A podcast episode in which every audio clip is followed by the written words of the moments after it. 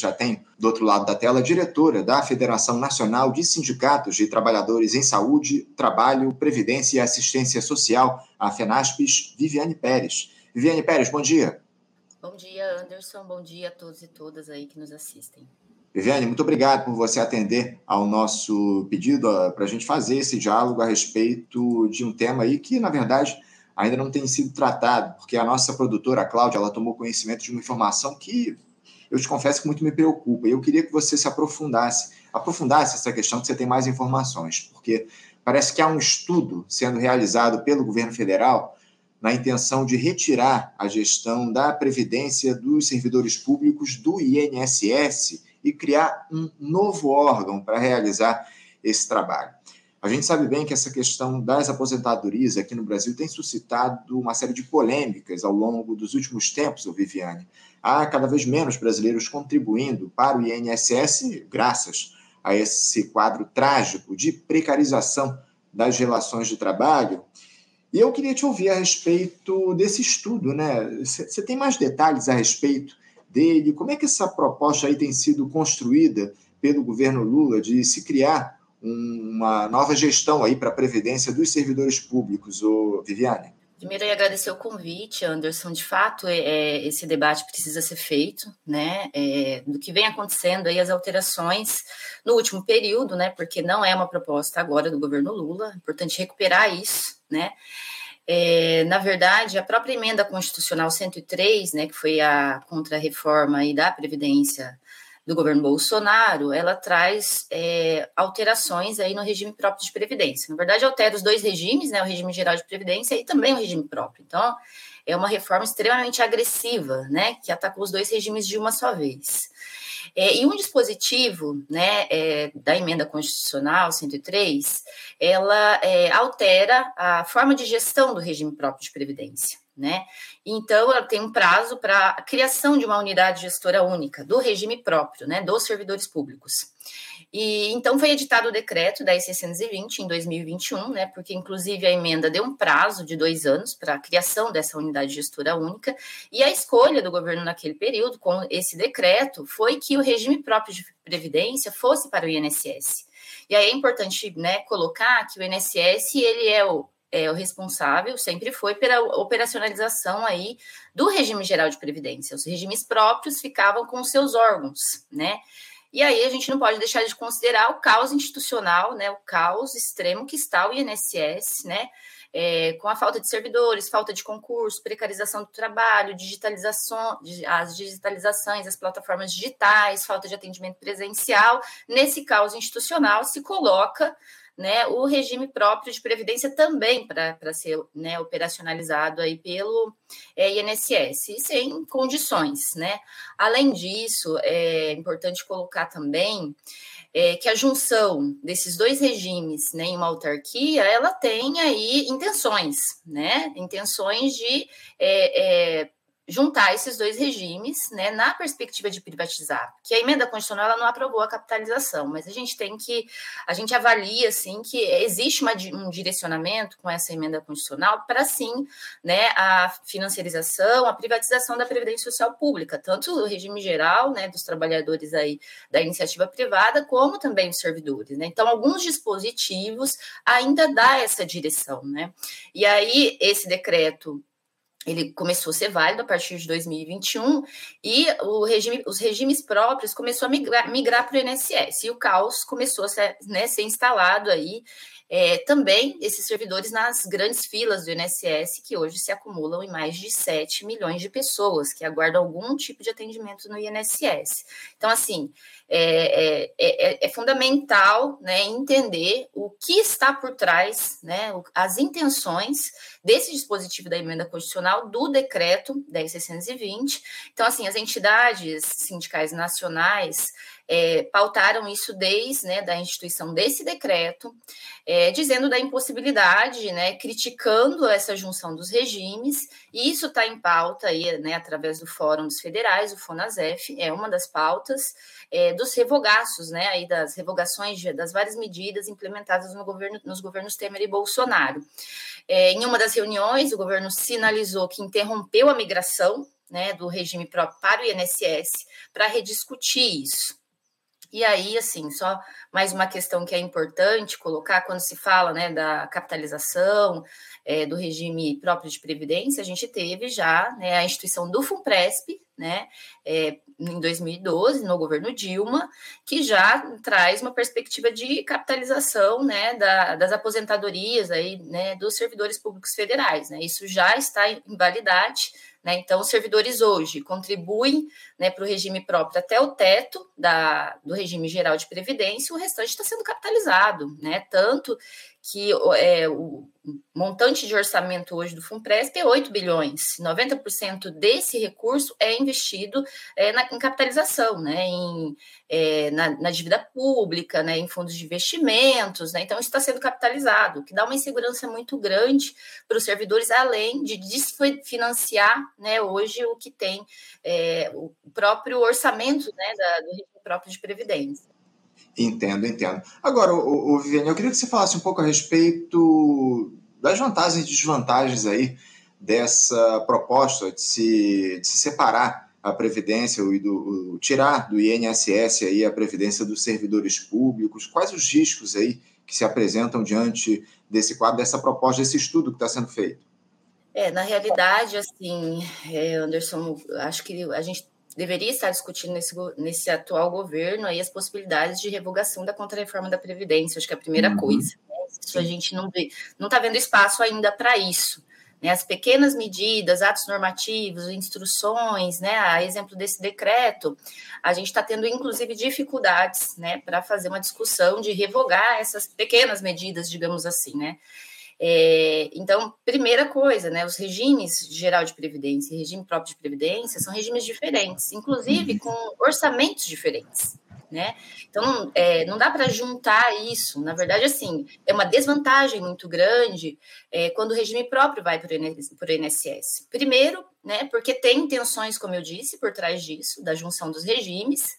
É, e segundo, porque o INSS não tem hoje estrutura né, para é, dar conta de operacionalizar isso. Né? Os servidores hoje, a gente teve situações, por exemplo, na pandemia, é, de servidores que faleceram e né, para conseguir uma pensão aí, né, dos seus dependentes, esposas e filhos, ficaram seis, sete, oito meses nas filas. Aqueles servidores que estavam na linha de frente, né, atendendo a população aí no, no período da pandemia. Então, assim, é, é, deixar o INSS ainda mais caótico, tem intenções, né, é, de privatizar mesmo, de juntar os regimes, e a FENASPES, inclusive, logo que saiu esse decreto, fez um parecer, tem um parecer jurídico, né, que dá essa direção. Então, assim, pensar na junção dos regimes, né, atualmente, a estrutura do INSS para dar conta disso, as intenções, então não tem vantagem, né, para os servidores, né, o ideal seria manter da forma que estava, né, os regimes próprios separados, são orçamentos diferentes, é, e a, a, própria operacionalização, o atendimento desses servidores no INSS está sendo também precarizado, né? Então, não vejo. A avaliação que a gente faz é não há é, pontos positivos nessa ida, né? Na verdade, tem que revogar esse decreto, reconfigurar isso. É, o, o fundamental seria revogar esse artigo da emenda constitucional, né, mas que seria só outra emenda constitucional para fazer isso, não, vejo, não a gente não visualiza espaço nesse sentido. E aí a, a, proposta né, inicial, a possibilidade, seria criar essa unidade gestora única, mas separado do INSS e manter né, o, a descentralização do atendimento a esses servidores nos seus órgãos, na, no formato que seria é, que estava antes, né, não é, juntar e centralizar no INSS. Então, né, é, essa seria uma direção diante do contexto atual, né, no que pese que é, o ideal seria revogar tudo isso, mas no contexto atual, a possibilidade que minimizaria isso seria uma criação de uma unidade de gestora única num órgão central, mas descentralizando né, o atendimento aí dos servidores, a operacionalização, ou seja, retirando isso do INSS né? Porque são é, regimes diferentes, orçamentos diferentes. É, jun, juntar tudo isso tem intenções, sim, né? Então, é, basicamente seria é, uma possibilidade, né? A, uma, é, nesse momento, isso. Entendo, entendo. Agora, o, o Viviane, eu queria que você dissesse a respeito do seguinte: seis entidades de serviço público foram chamados aí para fazer essa discussão com o governo, esse estudo que há, se estabelecer um, um novo órgão para dar com a, a, previdência dos servidores federais? Há, há, algum tipo de diálogo estabelecido do governo com você? Porque, ah, como você muito bem colocou, a necessidade era de revogação dessa reforma, mas diante dessa possibilidade de, desse estudo que se abre, vocês foram chamados aí para esse diálogo? É, foram aí instalar, foi instalada né, a Mesa Nacional de Negociação, que tem duas pautas principais, né? Uma é a questão do reajuste, né, que já foi anunciado aí, né, a proposta muito ruim do governo, é, e um outro momento, um espaço de debate aí é as revogações. Dentre elas, né, tá esse decreto 10.620, é, que as entidades solicitou a participação, inclusive, na construção. Né? O governo vem discutindo isso internamente, o que é, já foi é, nos passado que a migração dos regimes, né, isso foi o compromisso assumido pela ministra Esther, né, do Ministério de Gestão e Inovação, a migração que estava acontecendo dos regimes próprios, das autarquias para o INSS, ela foi interrompida. Existe um calendário de migração, é, algumas, é, alguns regimes já foram para o INSS, né, inclusive tem uma estrutura dentro do próprio INSS de gestão, né, do regime próprio de previdência, mas essa migração ela foi interrompida né? E isso foi aberto um, um espaço de debate. Então, na, na, última reunião foi até apresentado é, é, algumas propostas iniciais, né? É, então, assim, as entidades solicitaram esse espaço, inclusive na construção de como se daria, como seria essa unidade gestora única. Mas já foi sinalizado, né, inclusive efetivado aí a, a, que foi interrompido essas migrações. Então, assim, nenhuma, nenhum regime mais vai para o INSS por enquanto até essa discussão. É, e além disso, Anderson tem um PL, né, que foi encaminhado em 2021 também, o PL 189, é, que reforça a ida dos regimes para é, o INSS, do regime próprio do INSS. É, também há uma proposta do governo de, de refazer, né, mandar uma outra proposta com relação a isso. Então, assim, Inicialmente, né, o que nos, nos é, demonstra aí que o governo né, tá entendendo que não seria interessante né, o regime próprio ir para o INSS, que tem acordo aí com as entidades, mas essa construção precisa ser feita né, junto é, com as entidades também, né, para construir aí é, o ideal né, nesse contexto, sem, sem revogação de contrarreforma, o que seria o que minimizaria né, é, essa proposta aí, né, para gerir e organizar o regime próprio de previdência. Uhum, entendo, entendo. Agora, nesse sentido, o, o Viviane, você não acha que essa discussão também deveria partir da base de necessidade de um fortalecimento do INSS, justamente para que ele possa lidar com essas obrigações que estão colocadas? Porque, como você muito bem colocou, há um desmonte do Instituto Nacional de Seguridade Social ao longo desses últimos tempos. Você não acha que também deve ser colocada essa questão da necessidade de se fortalecer o INSS valorizar esse instituto? Sem dúvida, Anderson. Na verdade, assim, a FENASPES vem, é, né, desde os anos 90, que as contrarreformas vêm acontecendo, né, tanto do, do, regime geral como do regime próprio. No último período, né, nos últimos anos aí, é, o INSS perdeu 50% do seu quadro funcional, a gente está dizendo de 40 mil, foi para 18 mil servidores hoje, né? É, o governo, os governos anteriores investiram aí, é, entre aspas, digamos assim, na digitalização, nas plataformas digitais, mas está no caos, né? A, a população hoje não tem acesso a um atendimento presencial, é muito complexo a legislação previdenciária, é preciso orientar, né, ter espaços de atendimento presencial para orientar a população é, vem se caminhando para terceirizar esse atendimento, né? É, a falta de concurso público, o investimento no INSS é fundamental. A gente está falando de uma importante, né, a maior política pública brasileira, né, de distribuição de renda, né, que precisa de investimento. Então, assim, já houve ataques imensos com as contrarreformas da Previdência, junto com isso, ataques também a nível de gestão, né, com atos internos, o modelo de gestão implementado precisa ser revisto. A gente tem um alto índice de adoecimento dos trabalhadores do INSS, né, com assédio institucional muito grande, né, é, diante da, da, forma que se organizou a gestão do né, processo, gestão do trabalho.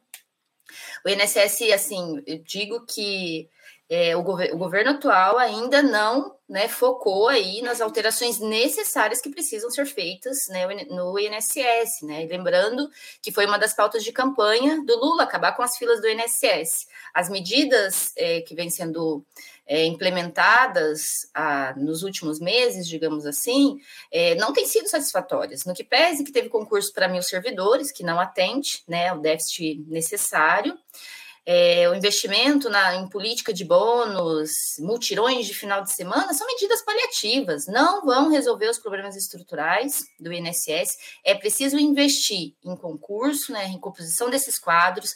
Não somos contra o atendimento né, através das tecnologias de informação, mas a população que hoje está no INSS, a maioria são idosos, recebem um salário mínimo, a população que não tem acesso a essa, essas tecnologias e não sabem operacionalizar. Então, estão pagando, muitas vezes, através de intermediários, advogados, até lan houses, para conseguir uma senha do meu INSS, para ter um serviço que deveria ser fornecido pelo Estado brasileiro. Né? Então, assim, existe uma necessidade de reestruturação total do INSS a FENASPES, desde a equipe de transição, apresentou uma proposta de mais de 60 páginas, dizendo dos problemas, né, diagnosticando esses problemas e fazendo propostas de alterações. Né? É, temos feito discussões aí com o presidente do INSS, que houve alteração recente. Esse atual presidente é, tem pelo menos sinalizado né, a necessidade do atendimento presencial, que a gente não viu nos últimos anos nenhum investimento nisso né? É, e isso é necessário, é necessário atender essa população que hoje busca de diversas é, é, formas aí para conseguir ser atendida, né? E assim, o resultado disso tudo são 7 milhões de pessoas numa fila do INSS. Então, sem é, é, mudanças estruturais, não será resolvido os problemas estruturais que estão instalados hoje no âmbito do INSS. Uhum, não, não há dúvidas em relação a isso. Agora, para a gente fechar aqui o, o, nosso papo, Viviane, diante desse quadro de precariedade que você muito bem traçou do INSS aqui no nosso país, essa discussão em torno da criação de um órgão aí para manter essa separação da, da Previdência do INSS para a Previdência do servidor público, isso não pode, de alguma forma, criar ou ampliar essa imagem ruim que foi construída da sociedade em relação ao funcionalismo, de que são, de que há privilégios para os servidores. Como é que você vê essa discussão, essa, essa imagem que foi criada ao longo desses últimos tempos, especialmente com a manutenção do, do regime próprio e a criação desse instituto, desse órgão aí, o estudo que há para a criação desse órgão para manter essa separação em relação aos regimes de previdência no país, ô Viviane? Bom, primeiro é, é, é aquilo, né, Anderson? São regimes diferentes, né? É, o próprio orçamento desses regimes, eles vêm de fontes diferentes. O regime geral de previdência, ele é financiado pela população brasileira, toda a população, até aquela que não contribui, né? Todos os impostos contidos em produtos, em consumo, vão para o orçamento da Seguridade Social, né? Que é aí instituído na Constituição Saúde, Previdência e Assistência Social. Essa previdência é vinculada ao regime geral de previdência. O orçamento é, vinculado ao regime próprio, ele tem que ser pago pelo governo, através de outras fontes, né? É, não vinculado ao próprio ao orçamento que a população toda contribui, né? É, é um, é, outras fontes orçamentárias. Então, assim, não é privilégios, são é, são regimes diferentes, né? É, com fontes de recursos diferentes. Então, assim, na verdade, não deveria ser criada essa unidade gestora única, porque ela tem intenções, né? Deveria se manter o formato anterior é, do regime próprio de previdência. Criar alternativa para se criar né, a unidade gestora única nesse momento, nesse formato, é para minimizar minimizar né, o que foi alterado aí com a emenda constitucional. E reforço, né, a gente tem, enquanto entidades sindicais, enquanto população de forma geral, está é, tá aí na luta para a revogação das grandes né, contra-reformas implementadas no último governo, contra a reforma trabalhista, da Previdência, precisa se investir no INSS, precisa atender essa população do regime geral de Previdência, né, que foi regimes aí é, duramente atacados no, no, no, último período, né, bem desde os anos 90, alterações imensas. É, é, inclusive a própria reforma tributária que está colocada, ela retira um dos, né, das, é, dos, dos impostos aí que são direcionados especificamente para a Seguridade Social, né, que é o COFINS. Então, isso vai ser diluído para outras fontes e gasto com outras questões, né? A gente tem aí a Anfip que traz né, a discussão é, do chamado déficit da Previdência, que é o grande argumento utilizado para fazer as contrarreformas, que ele separa muito bem né, é, o que, que é, é, as fontes que são destinadas a esse regime de seguridade social, à Seguridade Social brasileira, e a, a manipulação que é feita, né, foi feita em todos os governos para dizer que existe um déficit da Previdência, né, que ele foi criado é, a partir de, né, foi criado no decorrer do tempo e que existiu um déficit criado mesmo é, a partir de 2017, né, com as injeções, enfim, tudo que vem acontecendo. Então, são regimes diferentes. É preciso investir nos dois regimes. Né? A gente precisa pensar aí que a própria regime próprio de previdência, que é, já tem uma, um formato de capitalização, né, é, já diz né, que o, o, a falta de investimento no próprio serviço público, né? É, então, assim, a gente teve grandes ataques, né? É, a visão do serviço público, né? A gente fala que a gente sofreu um assédio é, de todo o funcionalismo público pelo próprio Guedes, né? Lá no período.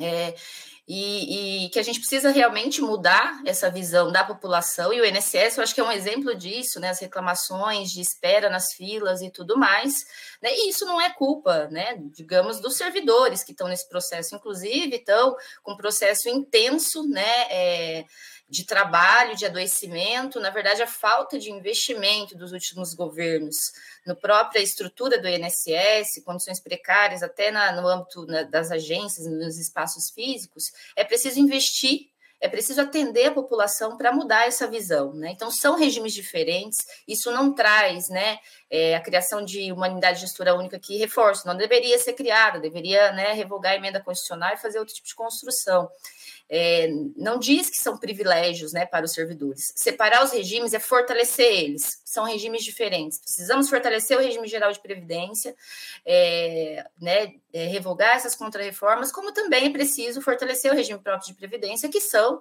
né, a aposentadoria dos servidores públicos, né, que precisam ser valorizados, precisam ter reajuste, precisam de condições é, mínimas e humanas de trabalho para atender aí com qualidade a população. Né? O que a gente sempre coloca é que o reflexo disso é um serviço público de qualidade, é um atendimento à população né, com qualidade, é essa defesa né, é, aí das, das entidades quando coloca que precisa separar, são regimes diferentes, com recursos diferentes, e precisam ser fortalecidos ambos os regimes, né? não é privilégio de A ou B. É isso. Viviane, a gente vai continuar acompanhando essa discussão, esse debate que está sendo realizado, esse estudo que está sendo feito pelo governo federal. A gente certamente deve voltar a trazer esse, essa discussão, esse debate aqui para o programa e a gente conta com vocês da FENASPES para fazer essa avaliação a respeito dos temas que estão sendo debatidos, das bases que estão sendo colocadas em relação a esse estudo do governo federal. Muito obrigado, o, o Viviane, pela tua participação aqui no nosso programa de hoje. Eu agradeço a tua participação e desejo, acima de tudo, um bom dia, deixando um abraço forte. Obrigada, Anderson. Eu que agradeço o convite, né? Um debate importante que até os próprios servidores precisam incorporar e entender o que está acontecendo, né? A FENASPES aí se colocar à disposição para sempre estar tá aqui fazendo debate nesse importante espaço aqui. Obrigada. Obrigado, Viviane. Um abraço para você. Até a próxima. Conversamos aqui com Viviane Pérez. Viviane Pérez, que é diretora da Federação Nacional de Sindicatos de Trabalhadores em Saúde, Trabalho, Previdência e Assistência Social, a FENASPES, falando aí a respeito desse estudo do governo federal para criar aí um órgão que mantenha essa separação da, da, do, do, da Previdência do serviço público, é, do, do, do, regime geral de previdência do INSS. Um debate que a gente precisa fazer que foi estabelecido a partir da aprovação da reforma da Previdência ao longo das últimas gestões aqui no nosso país. Bom, gente, vou encerrar aqui a edição de hoje. Passamos aqui um pouquinho do tempo regulamentar, mas agradecendo já a presença, a participação de todos vocês e fazendo um lembrete aqui. Amanhã o nosso programa vai começar um pouquinho mais tarde, a partir das nove da manhã. O Faixa Livre vai ao ar, excepcionalmente, nesta quarta-feira, 6 de setembro, tá bom? Então amanhã, não, não se surpreendam, a gente vai entrar um pouquinho mais tarde no ar, às nove da manhã. Já avisem aí para os seus amigos que o Faixa Livre vai ao ar de 9 às 11 nessa quarta-feira, tá bom? Então, fazendo esse feito esse lembrete, quero agradecer mais uma vez a audiência de todos vocês e chamá-los para amanhã, a partir das 9, estarem conosco aqui para mais uma edição do nosso Faixa Livre. Um bom dia a todos, um abraço e até amanhã. Você, ouvinte do Faixa Livre, pode ajudar a mantê-lo no ar faça sua contribuição diretamente na conta do Banco Itaú, agência 6157, conta corrente 99360, dígito 8. Esta conta encontra-se em nome do Sindicato dos Professores do Município do Rio de Janeiro e região, o Simpro Rio, uma das nossas entidades patrocinadoras, mas seus recursos são destinados exclusivamente para o financiamento do nosso programa. Você pode fazer sua doação de qualquer valor, utilizando também a nossa chave Pix, que é ouvinte@programafaixalivre.com.br. Sua contribuição é fundamental para a manutenção desta trincheira progressista no ar.